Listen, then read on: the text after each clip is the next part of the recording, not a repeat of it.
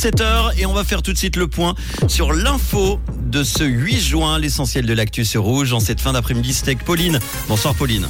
Bonsoir à tous. Feu vert à la commission d'enquête sur Crédit Suisse. Le national refuse un plan d'aide de soutien à Kiev et un ciel voilé attendu demain matin feu la commission d'enquête sur Crédit Suisse. Après le national, le Conseil des États a avalisé à son tour la création d'une CEP pour faire la lumière sur la débâcle de Crédit Suisse et son rachat par UBS.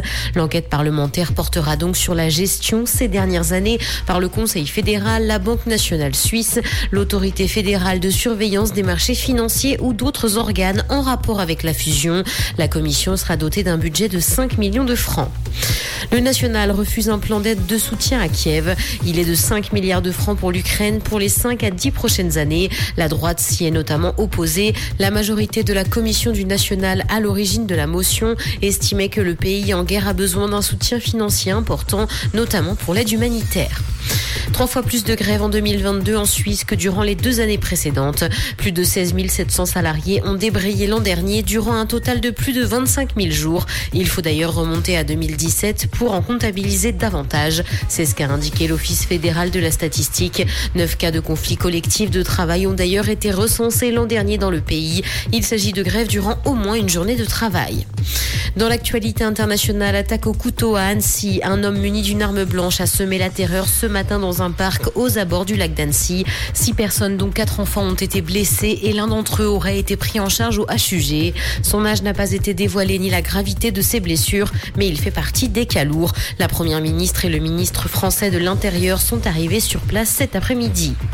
Le badge certifié de Gmail n'empêche pas les fraudes. Un expert en sécurité informatique a découvert un problème avec le badge bleu, introduit le mois dernier par la firme américaine dans sa messagerie électronique. Il doit permettre de reconnaître les messages envoyés par des comptes certifiés d'entreprise.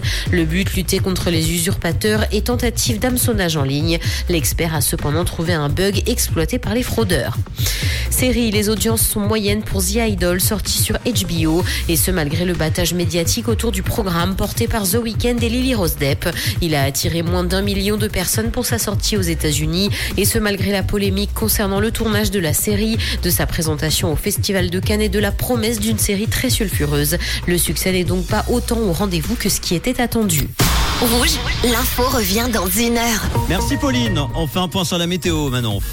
On termine l'après-midi avec pratiquement pas de nuages. Manu, on atteindra les températures maximales de 25 degrés à 18 heures. Pour votre soirée, les températures aussi entre 22 et 23 degrés pour tous nos festivaliers du Caribana ou Vibiscum au bord de l'eau. Je vous conseille la petite veste, le petit gilet de laine pour apprécier pleinement votre soirée.